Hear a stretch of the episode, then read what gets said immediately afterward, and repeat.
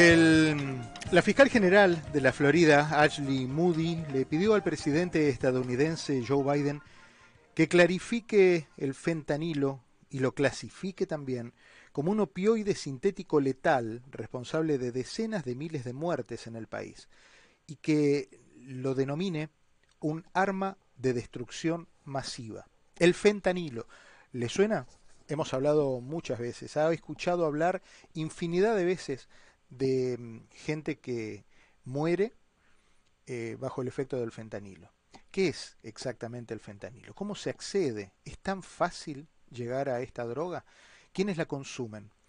Hay una necesidad real y urgente de prestar atención a este tema por nuestros jóvenes, por nuestros hijos, por nuestra gente de mediana edad, por la sociedad en su conjunto uno de los grandes luchadores que a través de sus, su trabajo profesional como psicoterapeuta y como comunicador en, radio y en televisión, eh, que trabaja muchísimo para llevar un mensaje de alerta en contra de las drogas es Alfredo Hernández.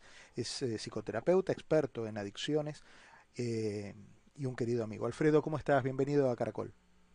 Diego, eh, un placer eh, poder colaborar contigo y saludarte nuevamente a ti y a tu audiencia. Alfred, em, llevo tiempo escuchándote hablar de, esta crisis de fentanilo, de drogas en general y de fentanilo en particular. Es como la, la droga de moda, ¿no? Eh, ¿En qué punto estamos en esta lucha? Sí, eh, Diego, eh, y es la crisis del momento, eh, es la crisis que estamos enfrentando más grande en lo que tiene que ver con el campo de la adicción y yo te diría dentro de la salud mental, una de las crisis más grandes que hay también. primero que nada, yo creo que yo he compartido contigo y lo comparto ahora con tu audiencia, no solamente, bueno, yo estudié una maestría en salud mental y en adicciones, pero yo estoy en recuperación hace 23 años y precisamente era opiáceo mi adicción. Para ponerlo en contexto, y, el fentanil sí es eh, el, la droga que tenemos con más problemas, pero un paso más atrás. Estados Unidos ha tenido un problema de los opiáceos durante muchos años. Tuvimos las clínicas, no sé si te acuerdas, unos pocos, tres, cuatro años atrás, que le llamaban eh, los pill mills, las clínicas donde repartían pastillas que eran medicamentos para el dolor. Y estos son eh, el problema que tenía Estados Unidos. El 90% de los medicamentos para el dolor opiáceo que se prescriben en el mundo lo prescriben en Estados Unidos. Y esto es algo que tiene que ver con la eh, mentalidad del campo médico y como pacientes nosotros como lo que estamos acostumbrados. Los médicos estadounidenses con mucha facilidad prescriben o con más facilidad prescriben medicamentos para el dolor y como eh, pacientes en, acá en Estados Unidos estamos esperando con más rapidez que nos prescriban algo para el dolor como un opiáceo. Entonces, ¿qué ha sucedido?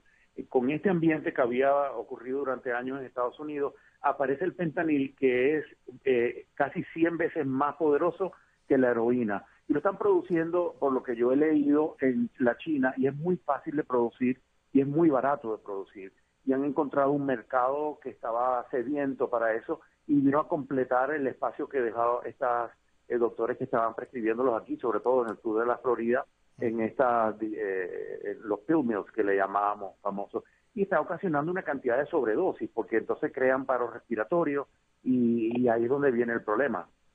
Eh, esto tiene que ver con la adicción en sí misma. El fentanilo en sí eh, dispara una serie de, necesidades o, de, o, genera síndromes de abstinencia que hacen que la gente necesite permanentemente estar en ese ciclo de, reposición y de ingestión del medicamento.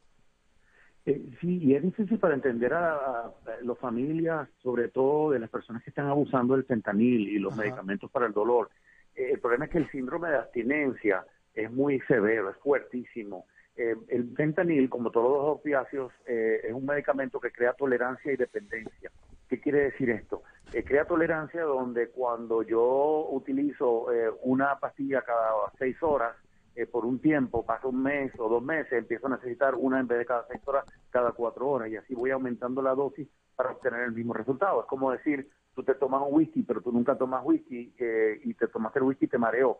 Pero si sigues tomando un whisky diario, a las dos o tres semanas el whisky no te marea. Te que tomar dos whisky para que te vuelva a marear. Eso es la tolerancia. Y por otro lado, es la dependencia, que es cuando yo trato de parar de consumir el fentanil o los opiáceos, entonces hay un síndrome de abstinencia que en este caso eh, es horrible, te da una sensación muy desagradable, una ansiedad aguda, diarrea, te, sientes enfermo, y eso es lo que lleva a, las personas a volver a buscar eh, medicamentos para evitar ese síndrome de abstinencia. Y esto es una condición que creo que tú estabas explicando cuando perdimos la comunicación.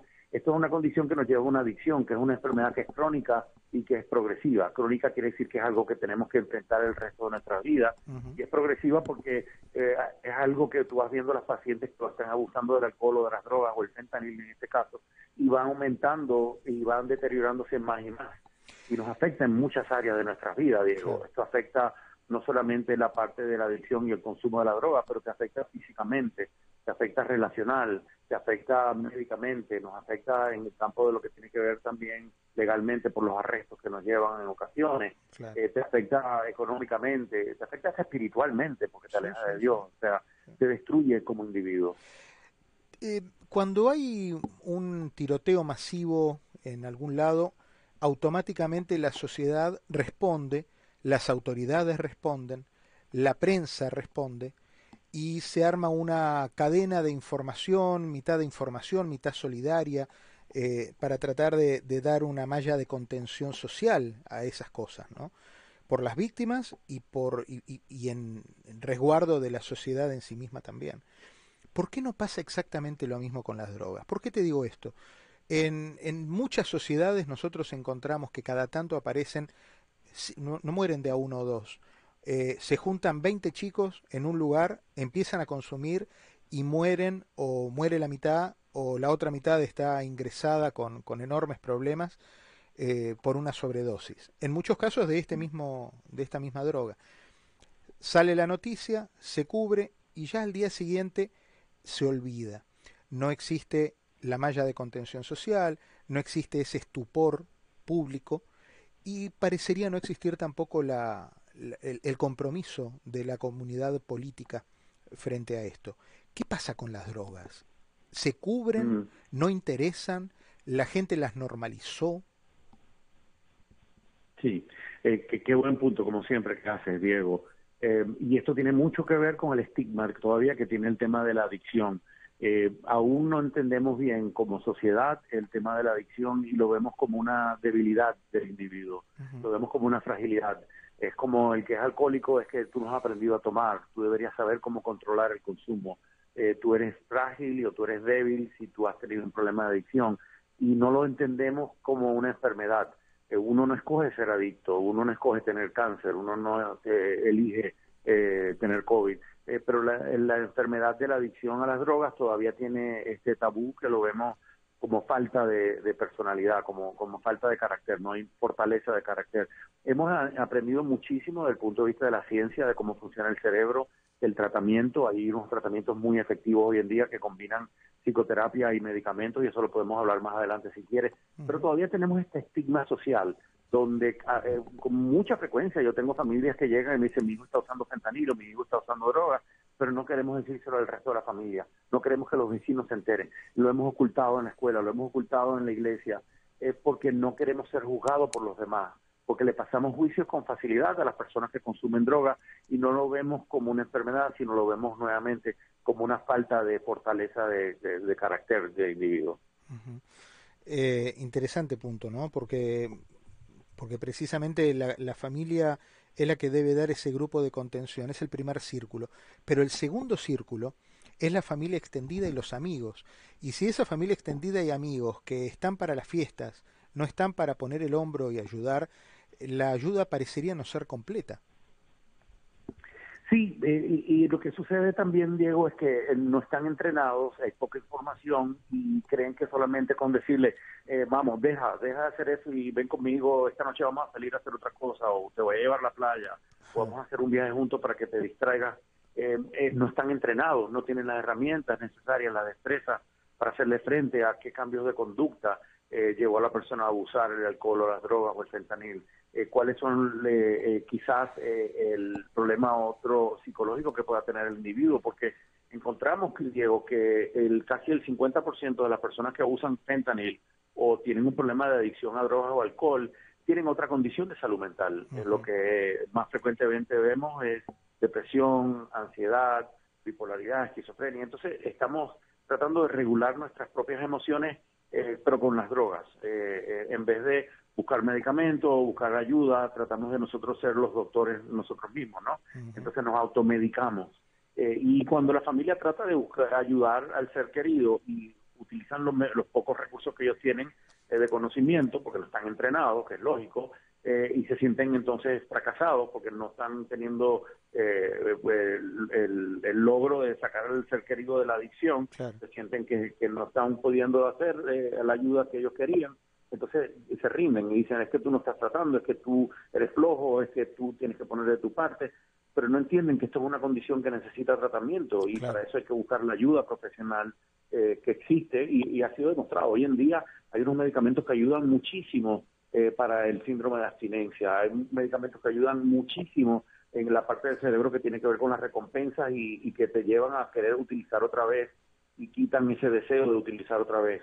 La psicoterapia también hemos entendido muchísimo de cómo eh, ayudar para hacer los cambios estos eh, de conducta que son necesarios para prevenir la recaída y de la misma manera entender cuáles son las emociones y la falta de inteligencia emocional que ocurre cuando yo, para que me siento triste y quiero usar droga o alcohol o fentanil para no sentirme triste, o cuando estoy frustrado o X, cualquier otra emoción eh, que no sé manejar y procesar de una manera sana, termino automedicándome. Y ahí es donde, si uno no está entrenado y no tienes eh, la educación y la destreza, eh, no vas a poder ayudar a ese ser querido. Hablaste de depresión, de encierro, como algunos de los síntomas fundamentales de, la adicción o de las conductas que llevan a la adicción.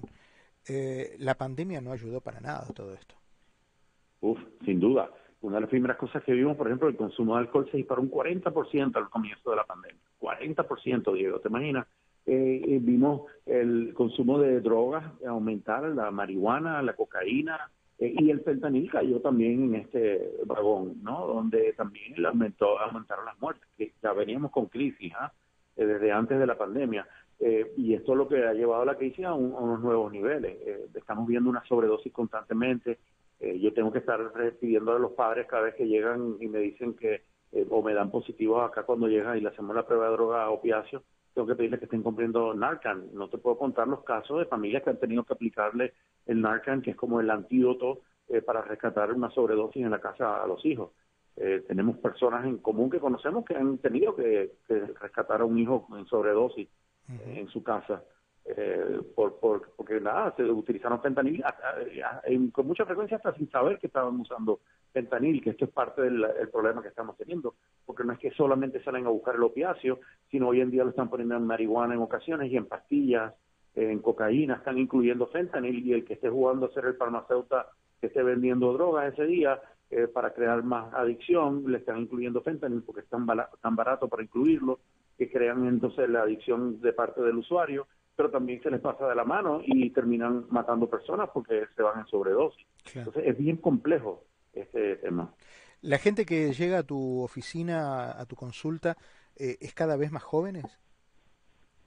Eh, mira, eh, lo hemos visto más jóvenes y también en el en el otro al, otro final del arcoíris de la edad, ¿no? Donde también antes uno pensaba en lo que estaban en los 20, en los 30, pero he visto pacientes con 40 y 50 y hasta 60 años de edad utilizando fentanil. Pero sí, indiscutiblemente, eh, porque está, está tan fácil de, eh, eh, el acceso al, a la droga, que lo estamos viendo de 12, 13 y 14 años de edad ya con, dando positivo al fentanil. Pero todavía las muertes principales están entre 18 y 45 por sobredosis. ¿Y Pero es, tan increíble, mm.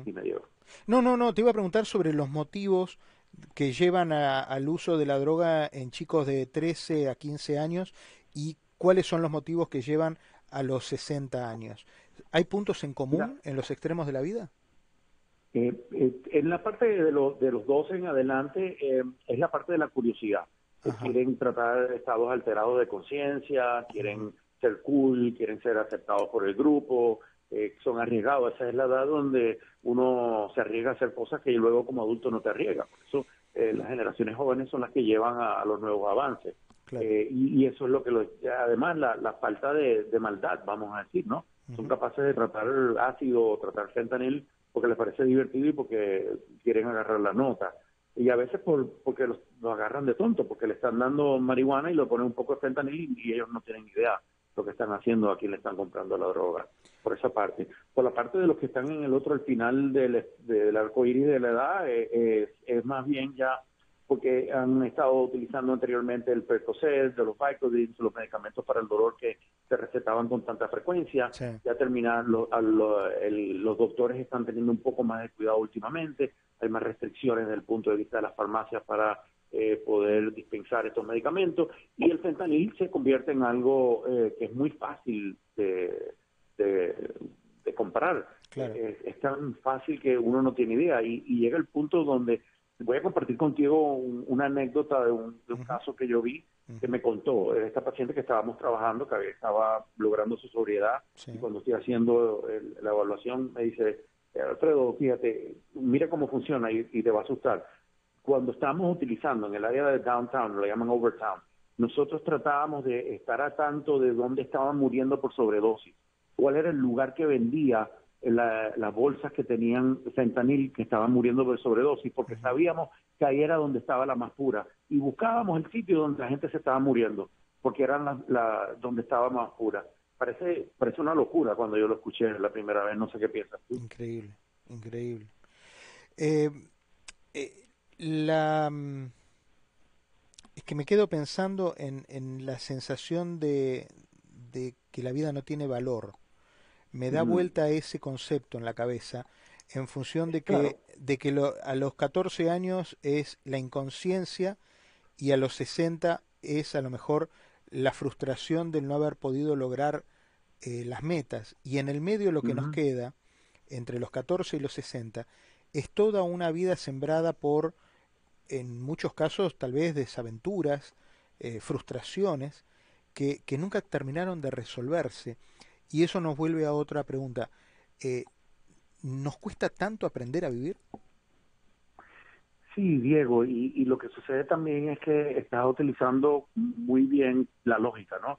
Como un hombre inteligente y como la, gran parte de tu audiencia, uno trata de entender esto y, lo, y trata de uno utilizar el pensamiento abstracto, y esa es la parte del cerebro que uno utiliza en, este análisis lógico de la situación. Pero la persona que está utilizando drogas no está pensando lógicamente, está respondiendo a esta área del cerebro que responde, que es el centro del placer. Eh, no ponerme muy técnico, pero el sistema mesolímbico, que es, una parte donde lo que tú quieres es sentirte bien y sentirte rico, es la parte del cerebro donde las recompensas estimulan al cerebro. Entonces, eh, es un área muy distinta, es en el tallo del cerebro y el análisis lógico está en la parte superior, en la, corteza que le decimos del cerebro. Entonces, cuando uno como adicto está utilizando, no estás pensando lógicamente lo que estás queriendo sentirte bien o no sentirte enfermo. Por eso pueden ser personas muy inteligentes. Yo tengo muchachos y adultos que son muy inteligentes, pero tienen un problema de adicción, porque no se trata de que tan lógico es, te estás destruyendo la vida, te estás destrozando, estás perdiendo un futuro o una familia o un trabajo o una empresa porque no sabes parar pero es que tu cerebro no te permite parar porque el área de la recompensa está secuestrado por esta droga. Entonces, por eso es que le cuesta tanto trabajo a la familia también reconocer esto. Vamos al extremo, al, extremo final de la historia en el, el, happy ending, digamos, ¿no? Eh, se recupera la gente que, que, puede pasar por el proceso, que recibe asistencia en el momento oportuno, eh, que es consecuente con su asistencia y con su mejoría, eh, logra, logra bueno, vos sos un ejemplo de eso, en realidad, de, resiliencia, ¿no? Pero, pero ¿se ve eso? Sí, existe ayuda, existe ayuda que sí funciona, eh, no es magia.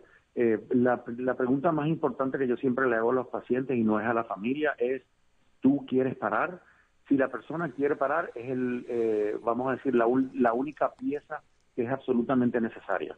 De ahí en adelante el resto de las piezas van a aparecer. Eh, si la persona ya dice yo quiero parar.